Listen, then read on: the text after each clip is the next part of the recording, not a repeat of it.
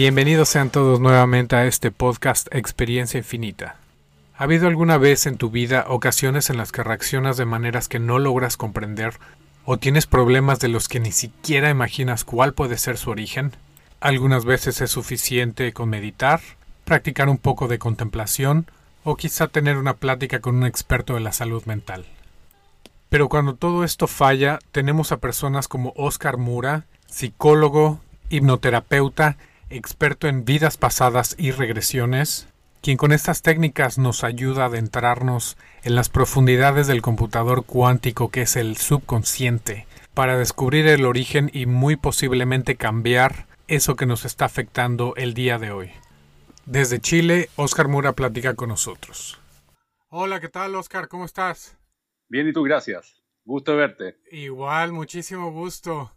Oscar, platícame un poco de ti y tu camino hacia la hipnosis y las regresiones. Yo vivo en Chile desde el 2013, julio de 2013. Antes de eso viví en Suecia. Mis eh, conocimientos de hipnosis están eh, bien desde Suecia. Ahí hice mis diplomados. Hice diplomado de hipnosis, hice diplomado de hipnoanálisis y hice un diplomado también de terapia de vidas anteriores como a mí me gusta llamarlo en realidad, ¿no? Claro, ¿y qué tipo de hipnosis es la que practicas? Porque hay, hay varias, ¿no?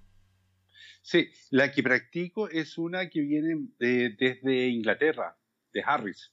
Por supuesto que al final todo se va mezclando, de una u otra manera nos vamos mezclando todos, ¿no? Porque hay ciertas cosas que vienen de Erickson también, y así sucesivamente, y también de lo que aprendí de mi propio profesor, ¿no?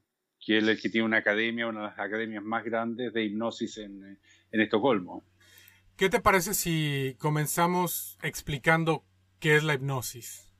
Sí, claro. A ver, la hipnosis es una técnica, es una técnica que se usa donde al paciente se lo lleva a un estado de relajación profunda.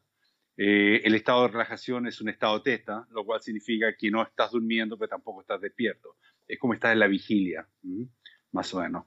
Eh, la hipnosis te ayuda a abrir o para que en este caso el profesional pueda entrar directamente a lo que es tu inconsciente.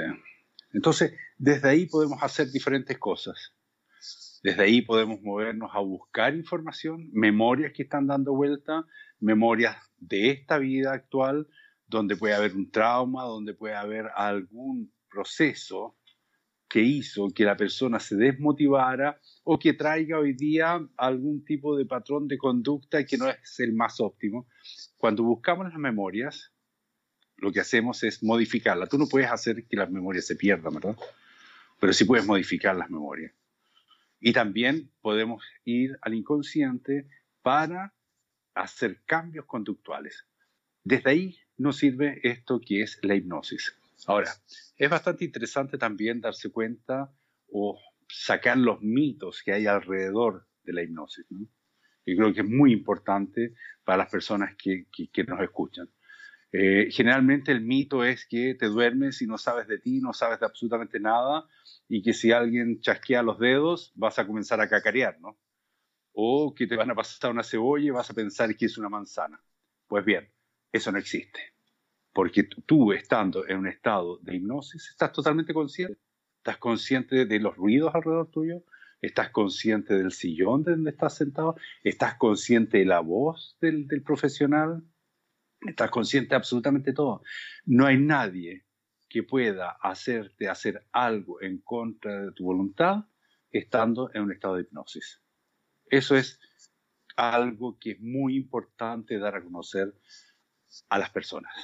Sí, algo con lo que lo relaciono mucho es, por ejemplo, sueños lúcidos o el estado el que se busca cuando hacemos meditación. Estamos entre ese estado, entre el sueño y la vigilia, pero siempre estamos conscientes. Entonces, es un estado profundo, pero siempre tenemos el poder de decisión de ir más adentro o salir de eso cuando queramos. Absolutamente. Mira, generalmente, si si haces memoria cuando te vas a dormir, hay un momento cuando estás entrando justamente en el sueño de que a veces aparecen caras, rostros o situaciones. Y como que vuelves nuevamente y dices, a ver, pero ¿qué es lo que fue eso? Bueno, ese es el estado hipnótico, justamente ahí donde abres que el inconsciente deja salir lo que tiene que decirte o mostrarte. Es, el estado teta, como, bien te lo, te, lo definía. ¿no? Entonces, estando ahí, es lo que tú dices. No hay nada, o sea, estás consciente de absolutamente todo. Y eso, eso, eso es muy importante, porque hay personas que llegan a la consulta pensando de que se van a dormir y no se van a acordar de absolutamente nada. Siempre estamos seguros, ¿verdad? No se corre ningún, ningún riesgo. No, absolutamente ninguno. Porque como estás consciente, si yo le digo a un paciente, ¿sabes qué? A partir de ahora, cada vez que yo diga pío, tú vas a decir mu. Entonces el paciente puede abrir los ojos y me puede decir, a ver, pero ¿qué estás diciendo? O sea, yo no estoy interesado en ser vaca. Y después hay algo que es bastante importante, que dependiendo de lo que desees lograr, es el nivel de profundidad del trance que llevas al paciente también. ¿Para qué nos sirve o qué podemos arreglar con la hipnosis? Con la hipnosis podemos, en realidad, se puede solucionar muchísimas cosas. Lo más importante, lo principal de todo esto, es que con la hipnosis tú puedes hacer que las personas vuelvan a sentir felicidad. Cuando hablo de felicidad, es encontrar el nudo, lo que te está ocasionando algún tipo de malestar hoy día. Puede ser una depresión, puede ser un estado de ansiedad, etcétera, etcétera. Cuando tú logras mostrarle al paciente de que quizás hubo algo en esta vida o en una vida anterior que hizo que hoy día esté teniendo repercusiones en su vida, hace que la persona llegue a un estado de felicidad. Claro, y detrás de todo eso es, es lo que buscamos, ¿no? Cualquier deseo que tengamos, siempre detrás se encuentra ese sentimiento de felicidad. Absolutamente. Mira, yo tengo la ficha de mis pacientes y te puedo decir que alrededor del 75%, cuando le, le pregunto cuál es tu ambición, solamente ambición, sin ponerle ningún subtítulo, sin nada, cuál es tu ambición, el 75% responde ser feliz. Por lo tanto, ¿qué es lo que logramos con la hipnoterapia? Es hacer que el individuo, que el paciente sea feliz nuevamente. Ahora, cada que practicas la hipnosis, no siempre es necesario acceder a vidas pasadas, ¿correcto? Absolutamente. Yo hago una, distinción bastante grande, que es la hipnoterapia, que son las terapias, que es hipnosis con la terapia. Yo soy psicólogo de profesión. Por lo tanto, desde ese punto de vista, trabajo con el paciente, vemos cuál es el motivo de consulta y desde ahí comenzamos a movernos. Ahora, cada sesión va a contener algo diferente, pero siempre trabajando en esta vida. Después están los pacientes que van exclusivamente por terapia de vidas anteriores, entre paréntesis, regresiones. Y eso es algo diferente. Al estar investigando este tema, me encontré que es muy importante ir con una persona que esté bien preparada, con una persona profesional que sepa aplicar bien estas técnicas, porque se puede dar el caso de las falsas memorias. ¿Me puedes hablar un poco de eso, por favor? Las falsas memorias tienen más que ver cuando vas haciendo que el paciente, le vas dando, lo vas guiando tú. Ir guiándole, ir diciéndole qué es lo que posiblemente pueda existir ahí, ¿te das cuenta? Ahora, las falsas memorias también pueden aparecer desde el paciente solo pero también las falsas memorias, esas falsas memorias siempre están conectadas con una memoria que es la real. Entonces, cuando tú, o sea, si vas a hacer hipnosis, si vas a hacer una terapia de hipnosis, vas a hacer una terapia de vidas anteriores que tenga involucrado la hipnosis, tienes que ir con un profesional de la salud mental, psicólogo o quizás inclusive un psiquiatra. No puedes ir de una persona que es ingeniero comercial o contador. Porque cuando estás trabajando con el inconsciente de las personas, pueden aparecer muchas cosas. Muchas cosas que la persona no las tiene consciente. Y si no tienes el profesionalismo, si no eres profesional de la salud mental, lo que vas a lograr con esa persona es crear un nivel de ansiedad o de culpa que antes no lo tenía. Entonces, esto es sumamente importante, es muy importante, porque si tú vas y buscas, si lo buscas aquí en Chile o, en el lugar que sea, vas a encontrar muchas personas que se dedican a esto. Pero cuando comienzas a ver su currículum, te vas a dar cuenta de que el 80% no son profesionales de la salud mental. Así es. Y bueno, todo lo que es la hipnosis está comprobado por la ciencia, pero en tu opinión personal, cuando hablamos de vidas pasadas o de regresiones, ¿crees que realmente, primero, existan otras vidas o que sea una forma de la mente de crear un escenario como los sueños para que podamos trabajar con esos bloqueos, con esos problemas que tenemos? Lo que pasa es que generalmente cuando va un, paciente a la consulta y se va a hacer una terapia vía anterior, una regresión, generalmente las personas, algunos, tienen una idea de lo que piensan que fueron en una vida anterior caso, ejemplo, un poco folclórico el ejemplo, piensa que fue princesa en una vida anterior. Van con una idea porque sienten de que algo tienen en sí que fueron princesa, porque en esta vida se comportan como princesa. Y resulta que cuando estás haciendo la terapia, la regresión, aparece ser una persona que al final fue una persona común y corriente en un campo que vivió ordeñando vacas toda su vida. Por lo tanto, si tú hablas de la imaginación, no hay nadie que va a desear haber vivido ordeñando vacas en una vida anterior. ¿Te das cuenta? Entonces, ahí es donde tú puedes decir qué es lo que es imaginación y qué es lo que no es imaginación. Ahora, cuando tú estás en este estado de hipnosis, en este estado hipnótico, en este estado de relajación profunda, suceden muchas cosas. Y una de las cosas más importantes para poder hacer comprender al paciente cuando se finaliza la sesión de regresión son dos cosas. Uno, de que no fue un sueño. Dos, que no fue la imaginación. Y eso tiene que ver cuando yo, como profesional, hago que el paciente pueda avanzar o retroceder en edad en esa vida que está. Si tú te das cuenta, los sueños no tienen orden cronológico. En la regresión yo puedo hacer que tú avances, retrocedas en edad, vuelvas a retroceder y avanzar nuevamente y siempre va a haber un orden. Quiere decir que siempre hay un contexto que es cronológico en el tiempo y ese se mantiene. Lo segundo es que tiene que ver con la imaginación. Porque si yo te pido a ti que te imagines que estás en la playa jugando con arena, lo vas a hacer, ¿verdad? Pero si te pido que tomes la arena, la sientas caliente en la mano, no lo vas a lograr, porque no vas a poder sentir la sensación. Pero cuando estás en un estado hipnótico, cuando estás en este estado y llegas a tus memorias más profundas, puedes sentir la arena caliente. Inclusive te puedes llegar a quemar con la arena caliente y la puedes soltar la arena caliente porque está demasiado caliente. Y eso no es imaginación.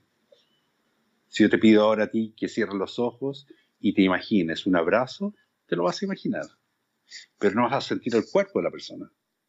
Pero estando en este estado hipnótico, en este estado de trance, en este estado de relajación profunda, sí vas a sentir el cuerpo. Por lo tanto, no es imaginación ni son sueños.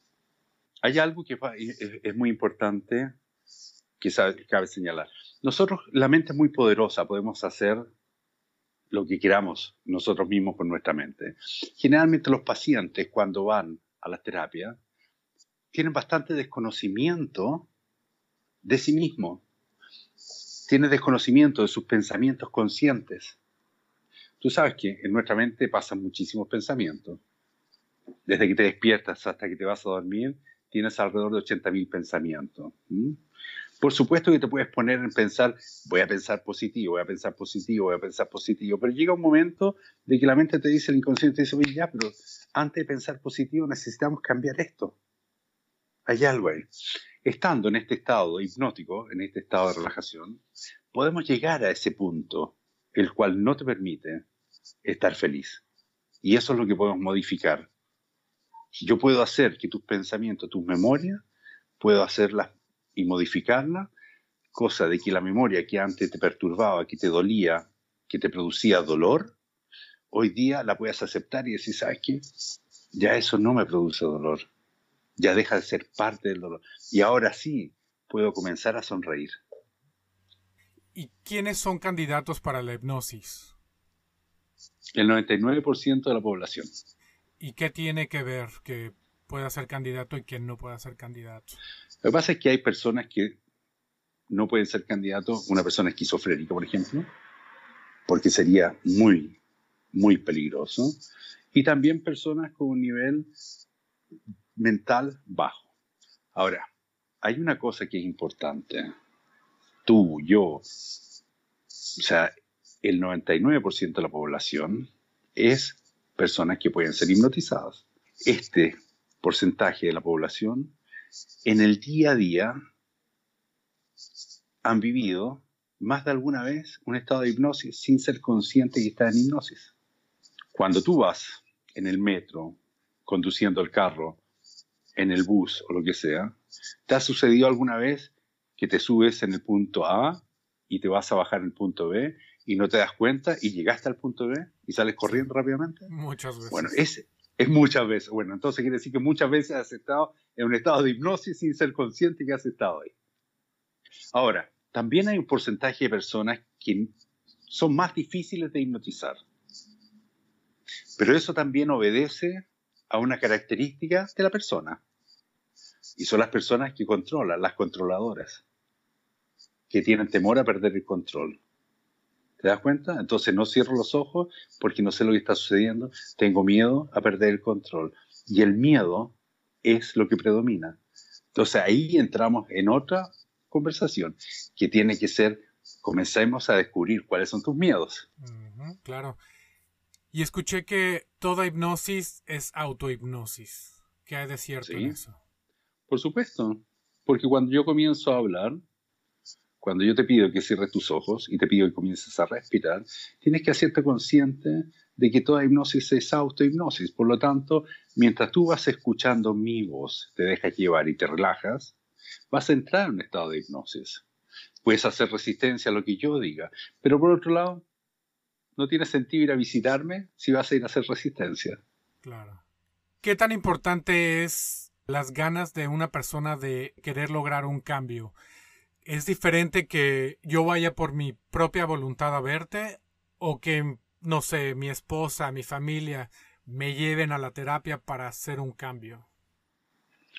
Hay una diferencia muy grande, por supuesto, porque cuando yo decido hacer cambio en mi vida, estoy decidiendo también ponerme en, en las manos de un profesional y seguir las instrucciones, entre comillas, que te van dando, las tareas o lo que va haciendo.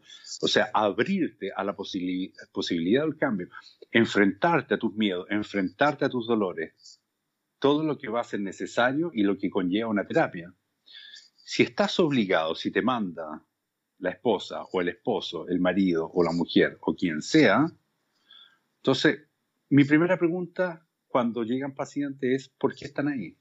Y si los has enviado a alguien, es muy fácil en la segunda sesión decirle, mira, ¿sabes qué? Vamos a hacer una cosa. Yo te hago un certificado de que tú estás viniendo y tú me depositas el dinero y así no perdemos tiempo ninguno de los dos.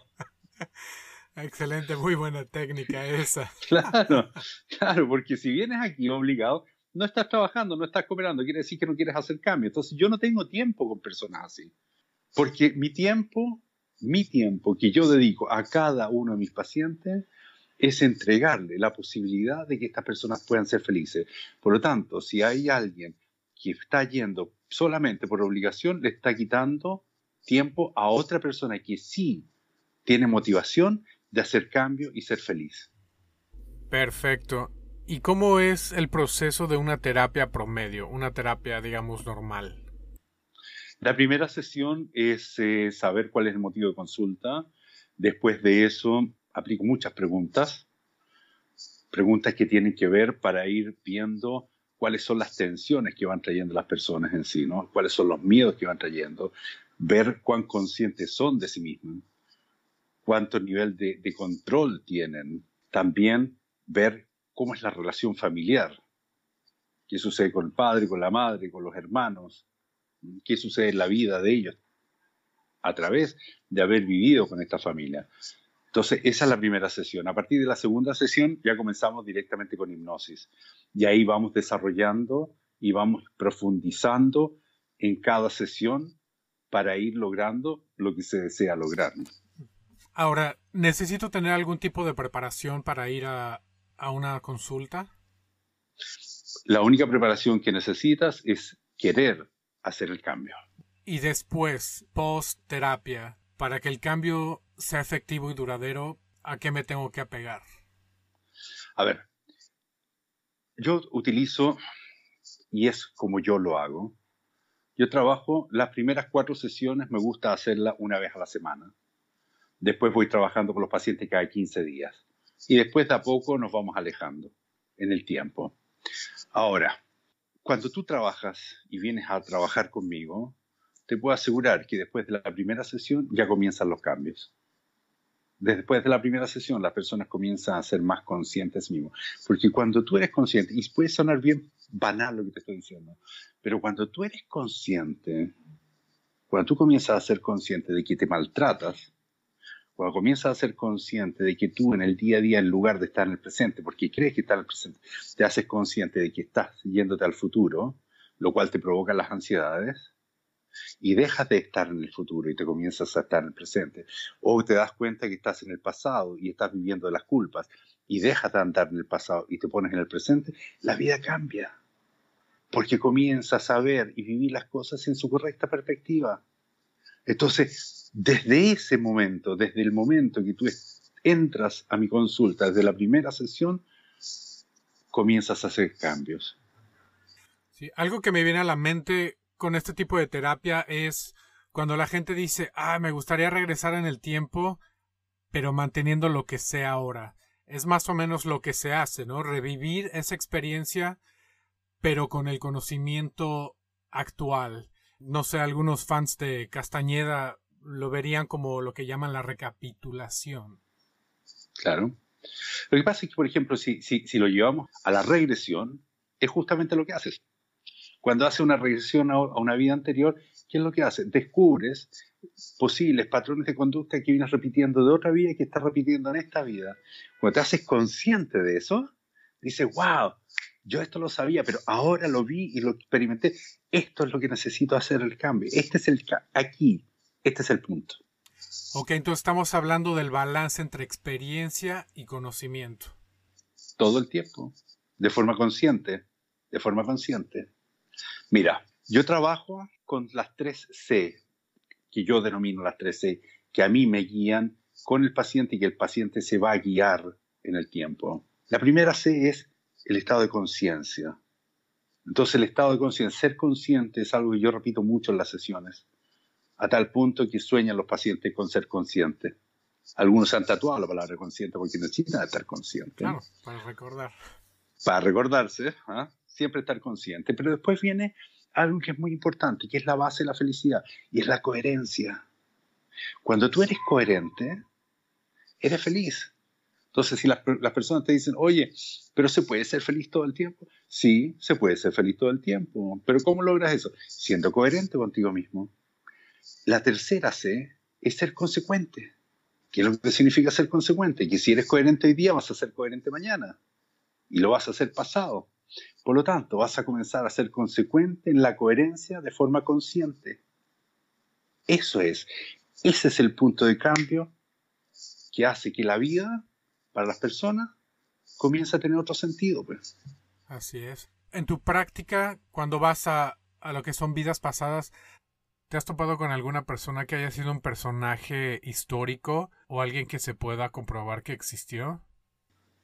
Comprobar como tal es bastante difícil, pero sí he tenido personas que han estado al lado de Jesús, por ejemplo. ¿Mm? He estado pacientes conocidos aquí en Chile que han estado muy cercanos en el Egipto antiguo con los faraones. Pero nadie famoso, ninguna Cleopatra, ningún Miguel Ángel. No, pero sí un Colón una vez. Ok, bueno, cerca, cerca. Pero entonces, claro, por eso te digo que tú te puedes imaginar querer ser alguien, pero al final no eres tú quien va a decidir, sino que es al final tu inconsciente que te va a llevar. Además que eso es importante. ¿eh? Cuando las personas van, si tú vas te haces una, una terapia de vida anterior, una regresión conmigo hoy día, tu inconsciente, tu ser superior, tu guía van a elegir una vida que tenga relación con este momento de tu vida, con lo que tú estás viviendo. Vuelves en seis meses más y seguramente va a ser otra vida totalmente diferente, con otra connotación, con otra enseñanza. Muy bien, ¿y qué es eso que se conoce como espacio entre vidas? El espacio entre vidas es cuando la persona, yo dejo en la sesión que muera, se despide y comienzas a flotar al espacio intermedio. Y cuando llegas al espacio intermedio, te encuentras generalmente con tu guía, en el encuentro con los guías es muy interesante, porque ahí en ese espacio intermedio puedes recibir mucha información, información que es mucho más, mm, o que, te puede hacer sentido desde otra perspectiva. En ese espacio entre las vidas, puedes también encontrar parientes que puedan estar ahí dando vuelta. Es ahí donde vuelves a la escuela nuevamente. ¿Y por qué crees que no es que recordemos toda esa información? A ver, lo que sucede es que nosotros, lamentablemente, cuando nosotros morimos, nos vamos a la vida intermedia. Y ahí podemos estar un buen rato, un tiempo largo, un tiempo corto.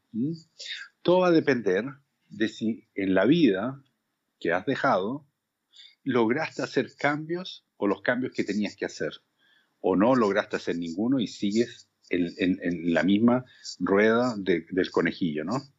Entonces, cuando entras ahí, en esta vía intermedia, vuelves a la escuela, te vuelven a mostrar qué es lo que necesitas hacer. Esto lo describe muy bien eh, Michael Newton en sus libros, porque Michael Newton se ha especializado en las vías intermedias, en el bardo que llama el, el budismo. Bueno, es ahí donde estudias y después comienzas a buscar dónde vas a encarnar nuevamente y buscas la familia. Generalmente los padres que tú eliges para encarnar tienen las mismas características de los padres o de la vida que acabas de dejar, que te van a ofrecer. ¿Por qué eliges lo mismo? Porque resulta que es eso lo que tienes que aprender. Si una vida anterior fuiste abandonado, fuiste maltratado, seguramente en esta vida vas a elegir, o la vida que viene, la próxima, vas a elegir padres que a lo mejor te van a abandonar.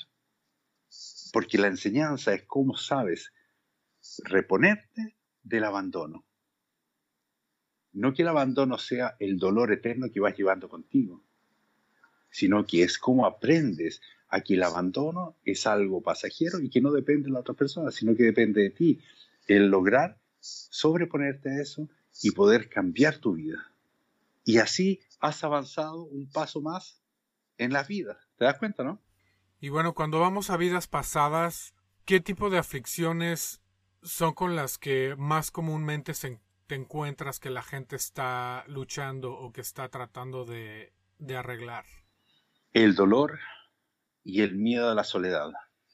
A ver, si tú comienzas a preguntar lo que ya hablamos anteriormente, ¿no? ¿Cuál es la ambición que las personas tienen, el 75% de decir ser feliz. Cuando comienzas a excavar y preguntar por qué no eres feliz, comienzan a aparecer los miedos. Y cuando comienzas a mostrarle a las personas los, miedos que existen, porque todos nosotros nacemos con miedo. ¿Sabes para qué nos sirve el miedo? Para la sobrevivencia. Pues si no tuviéramos miedo, estaríamos todos muertos. Entonces el miedo, porque si estoy viendo un pájaro planear, y estoy en el piso 20, no es que salga a la terraza y me tire para probar cómo lo hace el pájaro, ¿no? Porque tengo miedo, porque sé que voy a morir. Pero si no tuviera miedo, lo haría. Voy cruzando una calle, veo un, carro acercarse rápidamente, no me quedo parado para ver si va a frenar o no va a frenar, sino que avanzo o retrocedo para que no me suceda nada. Por eso tenemos miedo. El miedo es para la sobrevivencia, miedo a la muerte. Y ese es el miedo racional. Pero después están todos los miedos psicológicos. Y todos los miedos psicológicos te van a llevar indudablemente a crear en tu mente algo que no existe. Realidades que no existen, porque está en la mente solamente. Cuando tú logras desentrañar eso, descifrar esos miedos, comienzas, cuando se lo puedes mostrar, cuando el paciente se da cuenta de eso, comienza a darse cuenta de que todo está en la mente. Por lo tanto, si manejo mi mente y sé manejar mis pensamientos, puedo volver a ser feliz nuevamente. Todo nos lleva a lo mismo, ¿te das cuenta? Al final, la importancia es esa, de ser consciente, de conocerte, de darte cuenta, de ver. Claro, y ahora que tocamos el tema de la muerte, una vez que los pacientes experimentan y son conscientes de que esta no es la única vida, de que tuvieron otras vidas, de que hay un espacio entre vidas, ¿cómo les cambia su perspectiva hacia la muerte? Yo los hago enfrentarse a la muerte, porque yo los hago tomarle la mano a quien fuera una vida anterior y morir, ver cómo murió y ayudar a esa persona, a tu otra parte de ti, verlo morir y ayudarlo en ese proceso. Por lo tanto, la muerte deja de tener la misma relevancia porque ya la viviste ya. Claro, claro. Me imagino que les da mucha seguridad, ¿no? Al saber que la experiencia desde el punto de vista que la vivieron no es la totalidad, ¿no? Lo está, ahora lo pueden experimentar desde otro ángulo. Desde otro, absolutamente, porque ahí entramos a la vida intermedia y puede llegar a otra vida también. Entonces ahí se da cuenta, wow, llegué a otra vida también, ¿no? Y podemos experimentar la otra vida. Entonces, seguimos. Acuérdate que somos seres somos infinitos. No morimos. Si lo que muere es la cáscara, esto, esto que llamamos piel, que nos vamos poniendo arrugado, viejo, hasta que se desintegre chao, pero seguimos siendo la energía, una energía muy potente. Por eso también es importante, mira, es muy importante cuando alguien se nos va, el saber despedirnos de esa persona, el hacer y lograr que esa persona siga su camino y no tenerlos amarrados con nosotros porque nosotros decidimos sufrir. Yo puedo tener sentir dolor por la pérdida, ¿verdad? Pero el dolor se pasa. Por lo tanto, cuando se nos va o se muere alguien, y me gusta hacer hincapié en esto, despedirse, dejarlos ir, no olvidarse, no significa olvidarse de las personas, pero sí dejar que se vayan tranquilos. Me imagino que entramos ahí a lo que es el apego. O sea, es normal querer algo o a alguien, pero lo que son las pérdidas es una tarea muy difícil de aprender. Pero ahí aparece el egoísmo de las personas, ¿no? Si te das cuenta, claro, porque al final el apego es, que mi madre murió y no quiero que se muera y la quiero tener conmigo. Y esta persona, que ya debería haber estado descansando hace 14 años, la siguen dando vuelta y no la dejan nunca descansar, ¿no? Nunca nos vamos a ir de alguien cuando los vemos que están sufriendo, porque nos mantenemos ahí. Acuérdate que el dolor es algo que se pasa, el sufrimiento es algo que se elige. Por lo tanto, si yo elijo estar sufriendo, estoy haciendo, atando a la otra persona a mí y no soy, no estoy siendo generoso, ¿no? Claro, nos volvemos egoístas en ese punto. En ese punto sí. Y bueno, si nos ponemos interesantes, ¿toda la gente reencarna en este plano o te ha tocado gente que no se va a otros niveles, otros universos, otros planetas, otros planos. Me ha pasado muy pocas veces, sí, pero me ha sucedido que han reencarnado en otros planos. Nunca de animal, no, pero sí en algo mucho más interesante de lo que vivimos nosotros hoy día. Y ahí está lo que hablamos del paralelo, donde hay algo que es mucho más profundo, donde está solamente la energía, el ser como energía. ¿Como cuántas personas o cuántas sesiones has llevado a cabo? no sabría decirte, pero mira, a ver, eh, tengo alrededor de ocho archivadores con, eh, con fichas de paciente y en cada uno de esos ocho archivadores tendrá que haber unos 600 fichas puedes sacar la cuenta, son miles de pacientes, miles de pacientes. Y soy muy agradecido, soy muy agradecido de que las personas confíen en mí, porque están entregando algo muy importante de sí mismos. Claro, claro. Y de esos miles de pacientes, regálame una o dos experiencias que más te hayan impactado. Uf, tuve eh, hace algún tiempo en, una región de Chile que se llama Antofagasta, y me llegó una paciente con una enfermedad degenerativa, la persona se estaba desintegrando, desintegrando físicamente en el sentido de que la musculatura se estaba perdiendo, en algún momento no iba a poder caminar, iba a quedar en la cama, etcétera, etcétera. Y vino a hacerse una regresión conmigo. Y llegamos a este plano intermedio con los guías. Y fue muy, muy, una sesión muy fuerte, porque los guías le entregaron mucha energía. Fue algo, él me lo iba describiendo como una luz dorada, y te lo juro que este hombre, este hombre joven, estaba, pero casi en el nivel de levitación con toda la energía. Fue tan potente, fue tan potente que a mí, de verdad, me hizo llorar. Me hizo llorar de, alegría, de ver de que podía estar ahí. No se iba a sanar, pero sí recibió una energía que lo hace vivir. Hasta el día de hoy mantengo contacto con la madre y sé que está bien, pero vivió un momento maravilloso de energía, muy potente. Y después he pasado por otros donde han sido muy trágicos también, ¿no? O sea, he tenido muchísimos muy trágicos, pero creo que el que me viene ahora a la cabeza, a la mente, fue una mujer que estuvo en campo de concentración. Y ese fue, fue muy, muy duro ver o cuando iban torturándolo, cuando le iban sacando los dientes, cuando iban haciendo y al final llegar a la cámara de gases, ¿no? Fue doloroso. Entonces hay, hay de todos los aspectos, ¿no? Por eso te digo que no hay nadie que se quiera o se pueda imaginar que murió en una cámara de gas, como judío, por ejemplo. Claro. Y cuando hablamos de muertes trágicas, ¿eso también nos ayuda en nuestra evolución? Te voy a hablar de mí ahora, de mis regresiones que a mí me han hecho.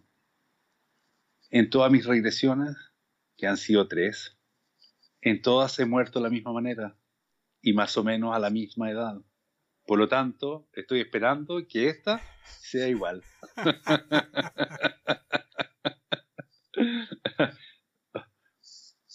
y las tres he muerto de ataque al corazón. Así que yo, ahí, Así que por eso no le tengo miedo a la muerte. ¿eh? No le tengo miedo porque sé que no muero, sé que voy a continuar.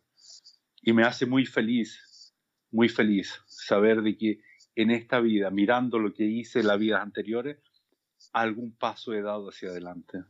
Ok. Entonces todo eso es como un plan de vida. Pero ¿qué pasa cuando la gente comete suicidio? ¿Es parte del plan o eso altera la secuencia? Lo que pasa es que, lo, que, pasa es que los suicidios también me hace recordar justamente una paciente que tuve hace bien poco, que eh, estuvimos en tres vidas diferentes y en dos de ellas se suicidó.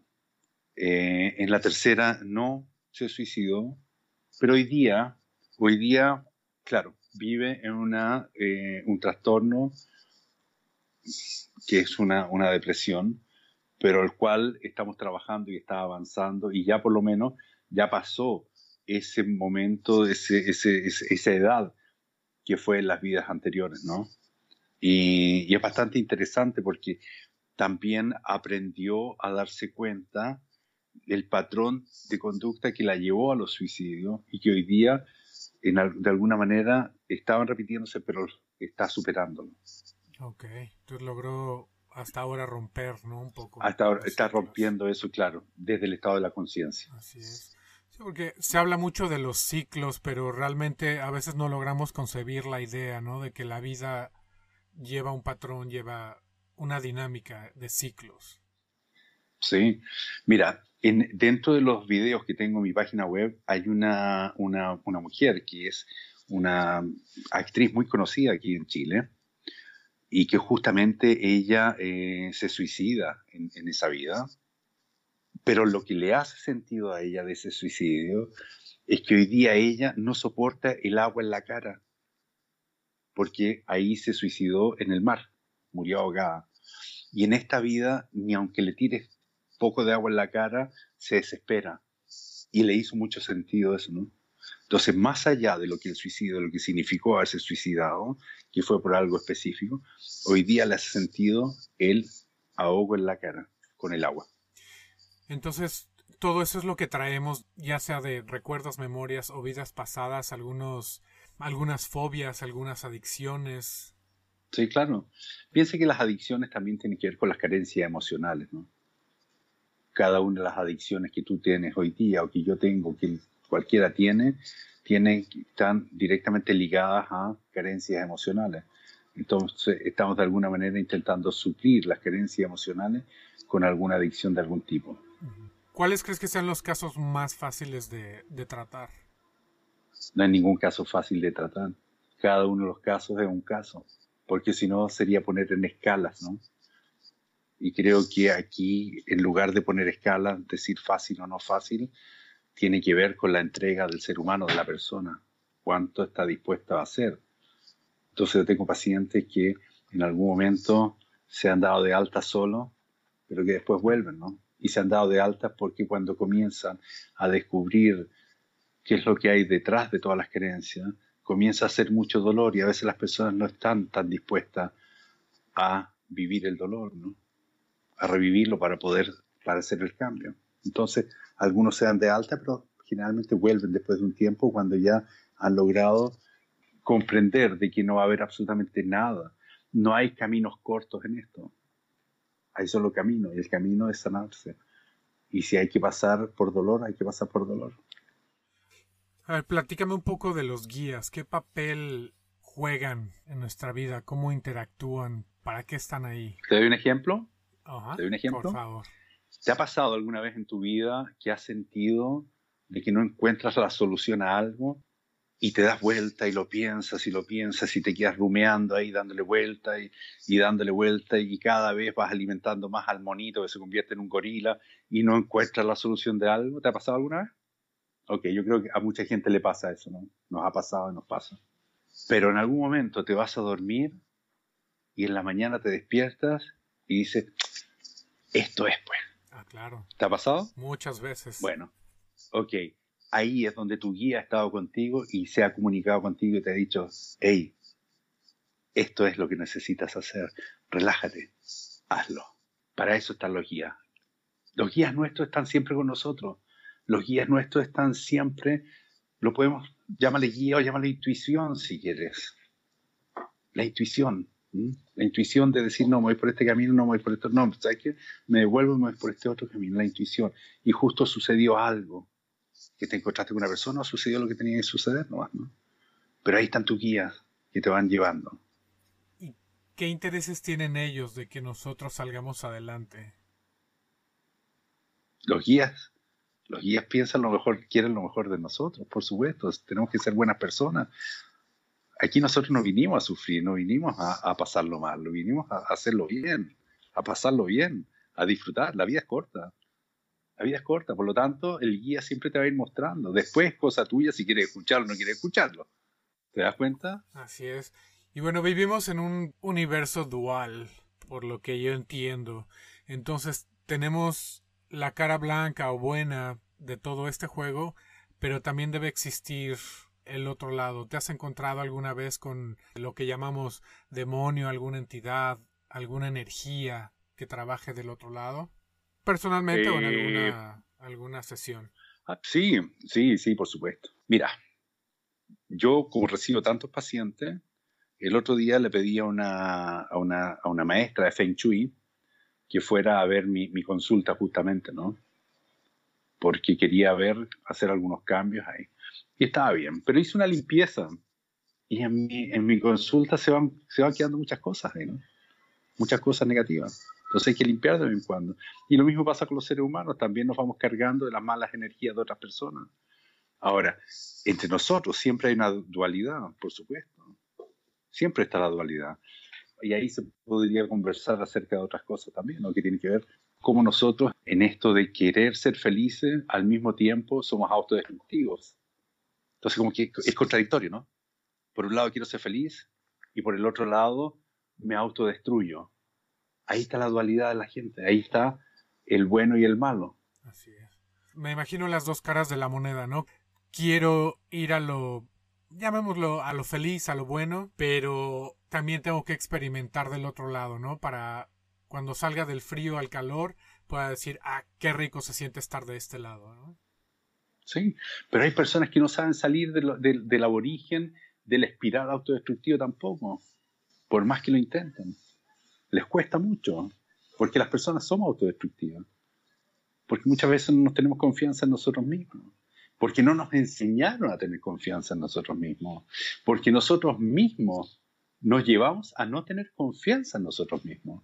Entonces te nombraba antes los pensamientos, estos 80.000 pensamientos desde que nos vamos a dormir hasta que nos despertamos, o viceversa, desde que nos despertamos hasta que nos vamos a dormir. Desde que despertamos hasta que nos vamos a dormir, tenemos 80.000 pensamientos y esa es la cantidad de pensamientos que tenemos los seres humanos en general. Hay otros que tienen más, otros menos. Pero estos pensamientos, que son muy rápidos, son muy repetitivos también, lo cual significa de que todo lo que pensaste ayer te traes el 90% contigo para hoy día. De todo lo que vas a pensar hoy día te llevas el 90% contigo para mañana. Por lo tanto, si tienes 45 años y hace 40 años te vienes diciendo que no sirves para algo, ¿qué crees tú que pasa contigo? Claro, me quedo en el mismo patrón. Claro, que al final te crees que no sirves para algo y dejas de hacer ciertas cosas, porque tú mismo te los has inculcado cada vez que nosotros abrimos la boca, siempre va a tener consecuencias para quien nos escucha, pero creamos realidad para nosotros mismos también. Si en tu práctica es muy importante el escoger las palabras adecuadas y es algo que la gente no tiene muy presente, ¿no? Utilizamos palabras que realmente no les ponemos importancia, pero todo eso siempre nos afecta. Absolutamente. Cuando yo digo o pienso, qué pajarón que soy, qué pajarón que soy, al final me convierto en un pajarón y dejo de hacer ciertas cosas. Pero aquí hay otro, otro punto que es interesante también tomarlo en cuenta. Cuando yo declaro en voz alta, si estoy en un grupo de trabajo, por ejemplo, y digo, qué pajarón que soy, le estoy dando también autoridad a todos los demás para pensar que yo soy pajarón. Y en algún momento te van a decir, oye, qué pajarón quieres y yo voy a decir, ¿y, a ti por qué? ¿Por qué me dices tú que eres pajarón? Pero si tú mismo te has declarado como pajarón, por lo tanto, si ya lo declaraste, significa que lo eres, ¿o no?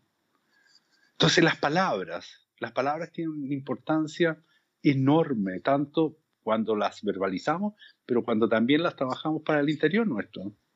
Porque estamos en contacto con nosotros mismos todo el tiempo. Estamos siempre hablando, siempre tenemos un diálogo. Y los diálogos pueden tener mayor o menor relevancia o mayor o menor intensidad. Depende de cómo entrenes tu mente para eso también, ¿no? Así es, las afirmaciones cuando quieres hacer prácticas por tu cuenta, entonces me imagino que también te puedes programar de forma positiva o te puedes programar también de forma negativa. Lo que pasa es que cuando comienzas a programarte de forma positiva y, y lo comienzas a hacer constantemente, es muy difícil programarse negativamente después.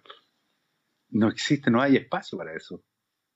Cuando tú comienzas a pensar de forma positiva, cuando tú comienzas a estar centrado en el presente y no en el futuro, cada vez que pienses en el futuro vas a pensar, pero ¿por qué estoy pensando en el futuro si no me sirve nada? Si el presente es lo que me sirve, ¡pum! Automáticamente vuelves atrás. Cuando tú comienzas a pensar de forma negativa, decir, pero ¿por qué? ¿De qué me sirve? ¿Te ha pasado alguna vez que has ido en la calle caminando y de repente sucede algo y comienzas a enrabiarte, a enojarte? Y caminas cuadras y, ah, y andas con el demonio dando vueltas en la cabeza pero si estás entrenado, te puedes enrabiar y a los dos segundos decir, pero ¿por qué estoy enrabiándome? ¿Cuál es el sentido de esto? Y cambio a un pensamiento positivo. Entonces ahí es donde está el entrenamiento del, consciente de los pensamientos. Y a veces ni siquiera recordamos por qué fue que nos, que nos enojamos, ¿no? Lo único que queda es ese sentimiento. claro, de enojo. O si no vas caminando, un día de calor, y, miras un helado, por ejemplo, o una bebida helada, y a las tres cuadras después estás pensando en Cancún, en la playa, y de repente despiertas y dices, ¿por qué estoy pensando en esto? ¿Qué es lo que me llevó a este pensamiento? Y si no tienes el entrenamiento, pasa desapercibido, te fuiste a otro pensamiento, pero si tienes el entrenamiento, vas a ir retrocediendo hasta llegar al punto de descifrar, ah, sí, fue la heladería que estaba allá que me hizo pensar, porque hoy día hace mucho calor, por lo tanto tengo sed y me fui para allá. Entonces, cuando tienes esa capacidad de entrenamiento, cuando tú entrenas a tu mente a eso, también puede ayudarte a distinguir cuando estás en ansiedad, y puedes decir, hoy, ¿por qué estoy ansioso ahora? Sí, la ansiedad vino por esto y lo descifras. Y ese es el trabajo que hago yo con las personas, ¿te das cuenta? A través de la hipnosis. Eso es lo que voy trabajando con las personas. Entonces ir descifrando los estados de ánimo, ¿por qué los estados de ánimo están ahí? Entonces voy poniendo en su inconsciente estos pensamientos de poder descifrar y poder cambiar la conducta. Y ahora siempre funciona de la misma manera, indagas, encuentras y se hace el cambio. Y modificas. ¿sí? Hay veces que toma más tiempo que otras veces, pero se logra eso. Ok, entonces puede ser que sea en una sesión o puede ser que se trabaje durante muchas Es que no hay nadie que te pueda hacer hacer un cambio radical en una sesión. La persona que te dice, yo te lo hago en una sesión, no está, porque, porque hay muchos más, hay mucho más, mucho más, porque siempre va a haber algo. Por lo tanto, no es una sesión. Mira, yo me considero una persona sumamente afortunado. Afortunado por la cantidad de pacientes que tengo. Hoy día, el año pasado, tuve la oportunidad de viajar fuera de Chile a varios países a trabajar. Este año me voy a concentrar más en Chile, en las regiones. Pero hoy día tengo pacientes justamente de Estados Unidos, tengo varios pacientes de Estados Unidos que trabajo con ellos con hipnosis a través de vía Skype, FaceTime o WhatsApp. Tengo pacientes en, en Holanda, tengo pacientes en España, aquí mismo en Chile tengo pacientes que están muy lejanos, entonces es preferible hacer lo que estamos haciendo, es trabajar por Skype, a que tengan que venir todas las semanas, ¿te das cuenta? Claro. ¿Y más o menos como cuánto dura cada sesión? Las sesiones duran alrededor de una hora. Las sesiones de regresión duran dos horas. ¿Eso es porque hay que ir a, otro nivel más profundo? Sí, porque como es, es la, la, sesión de regresión a una vida anterior, esa es una sola sesión. Entonces ahí necesito indagar mucho más de la persona, no saber qué es lo que está pasando con la persona. Entonces hay un, un tiempo de indagación y después un tiempo de, de viaje. Ahora, hay que, hay que, hay que ser muy cauteloso también, ¿ah? porque yo no hago turismo aventura de regresiones. Yo soy profesional, soy psicólogo y soy un profesional donde para mí la ética profesional es el 100%. Entonces, cuando las personas vienen porque quieren hacer este turismo aventura de regresiones, o sea, soy bastante rígido con eso. Lo mismo así que no trabajo con menores de 18 años. Ok, ¿y eso por qué razón? Lo que pasa es que a veces hay padres que quieren que le haga una regresión a un, a un niño de 12, 14 años, porque por diferentes razones, y resulta que si yo le hago una regresión y me, se encuentra este niño con algo que puede ser traumatizante, va a tener más complicaciones que soluciones en realidad, ¿no? Por lo tanto, trabajo con adultos o personas mayores de 18 años, con un discernimiento ya formado. Y a esos padres que tienen a estos hijos que quieren hacer una regresión a los 12, 14 años, generalmente, ¿qué es lo que les digo? Comiencen ustedes haciendo terapia y después tratamos al niño. Excelente. ¿Y tiene algo que ver o afecta que alguien esté tomando medicamentos? No, no, de ninguna manera. Muchas veces yo derivo a los pacientes que llegan al psiquiatra porque necesito medicarlos porque están cuando están fluctuando mucho en sus estados de ánimo, entonces es bastante difícil trabajar con ellos. Entonces a veces la medicación por un tiempo para estabilizarlo es recomendable. Yo por lo menos lo hago así. Yo me hago responsable de las cosas que yo digo y las cosas que yo hago. Entonces yo lo hago de esa manera. Hay algunos que pueden diferir, otros no, pero yo lo hago así. Y tampoco si están embarazadas, también se puede hacer una regresión, etcétera, etcétera. Oscar, ¿y en tu opinión cuál crees que sea la meta a alcanzar en esta vida? Yo lo llamaría la finalidad de la vida. La finalidad de la vida es ser mejores personas, ser personas de amor, ser personas que podamos perdonar a los demás, pero sobre todo perdonarnos a nosotros mismos. acuérdate de algo, que también hay algo que se llama los mundos paralelos. Por lo tanto, en esos mundos paralelos, hoy día tú, yo u otra persona puede estar viviendo en otra era, en otro espacio, una vida paralela. Y esas vidas al final se juntan.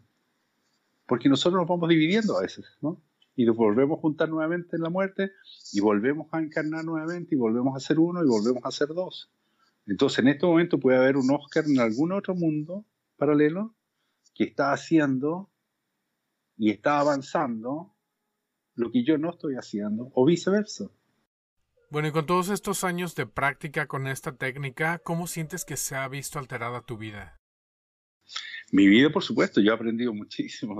Creo que eh, de los nueve años que llevo con esto, de verdad, creo ser una mejor persona. No lo tengo que decir yo, tendría que decirlo las personas que me conocen. Pero ¿sabes quién ha sido mi, mi, mi termómetro? Mis hijos. Claro. Cuando mis hijos hoy día me dicen, padre, tú eres diferente a como tú eras antes. Y eso a mí me emociona mucho, porque al final, cuando yo entrego de mi vida, de mis conocimientos para mejorar la vida de los otros, también me estoy mejorando yo a mí mismo. Por eso te digo que mi trabajo tiene que ver con la felicidad del otro. Ese es mi trabajo, ese es el punto, esa es la entrega. Así es. ¿Qué transformación crees que sea importante que abarquemos? Lo que urge es siempre que las personas que quieran hacerse una regresión o que quieran ir a un eh, especialista de hipnosis, tiene que ser una persona de la salud mental, por supuesto. O sea, a veces eligen porque, no sé, porque, porque cobra más barato, porque entonces te puedes encontrar con cualquier chambonería que puede ser perjudicial recalcar nuevamente de que la felicidad es posible y que es posible que sea la felicidad se mantenga a un nivel constante también. Todo va a depender cómo lo hagas, si eres coherente o no eres coherente. Y estar en el presente. El presente es lo único que existe. No existe nada más. El pasado ya pasó. Lo que te sirve el pasado es que puedes cambiar tu mirada hoy día en el presente acerca del pasado para que ya no influya en tu presente. Del futuro no sabemos nada, absolutamente nada. Por lo tanto, cuando comienzas a pensar en el futuro o cuando comienzas a crearte expectativas sobre algo, estás dejando de estar en el presente. Entonces, tampoco te sirve porque las expectativas generalmente nunca se cumplen tampoco. ¿Sabes qué se necesita para que una expectativa se cumpla? Mucho trabajo. Ejemplo, me voy de viaje, me voy de viaje, estoy en el viaje y comienzo a pensar, no sé, mi mujer, mi pareja o lo que sea, ¿no? Y comienzo a pensar, wow, cuando llegue a casa va a estar Pepita y Pepita seguramente va a estar esperando con una muy buena comida y nos vamos a abrazar y nos vamos a reencontrar y vamos a tomar una copa de vino o agua o lo que sea con Pepita porque la he hecho mucho de menos, ¿no? Esa es mi expectativa. Llego a la casa y le digo, Pepita, mi amor, he regresado. Y Pepita me mira, está con el niño en brazos y me dice, hola, qué bueno que llegaste. No hay comida, no hay abrazo, no hay nada. Entonces, ¿qué es lo que se necesita para que las expectativas se cumplan? Es haberle dicho yo a Pepita con anticipación, Pepita, cuando regreso hoy día, me encantaría que cenáramos juntos, que comiéramos juntos, los dos a la luz de la vela porque te extraño. Entonces, para que las expectativas se cumplan, se necesita que el resto, los otros, las otras personas o quien sea, sepan lo que nosotros tenemos en nuestros pensamientos. Porque ni tú ni yo sabemos leer la mente. Por lo menos yo no, no sé tú. Mm, todavía no. Todavía no, eh, eh, ahí está. Entonces, ¿te das cuenta la expectativa? Claro. Sí, ir sembrando las semillas de lo que queremos cosechar. Absolutamente, la comunicación es todo. Si yo quiero, pero para eso necesito estar en el presente. Yo desde mi presente puedo crear lo que quiero para mañana. Y esa, esa es la felicidad también. Ahí está la otra parte de la felicidad, que es el paso más avanzado. Totalmente de acuerdo. Pues bueno, Oscar, te agradezco muchísimo, muchísimo al haber aceptado la invitación. No, las gracias te los doy yo a ti. Fue un gusto. Muchas gracias. Muchas gracias a ti. Que tenga una buena tarde increíble e inesperado giro que tomó esta conversación. Todos los datos para contactar a Oscar Mura los pueden encontrar en la descripción del episodio. Déjenle saber que lo escucharon aquí con nosotros y si tienen alguna pregunta ya sea que lo hagan directo con Oscar o me la hagan llegar a mí a experienciainfinita.gmail.com o en la página de Facebook Experiencia Infinita Podcast. Muchas gracias a todos por haber estado con nosotros. Recuerden que nos encuentran en las mayores aplicaciones para podcast. Apóyenos a través de Patreon o adquiriendo los productos del podcast a través de Redbubble. Todos los links los encuentran siempre en la descripción del episodio. Nos vemos en el siguiente episodio. Mi nombre es Manuel y les recuerdo que en el silencio de la mente el alma habla.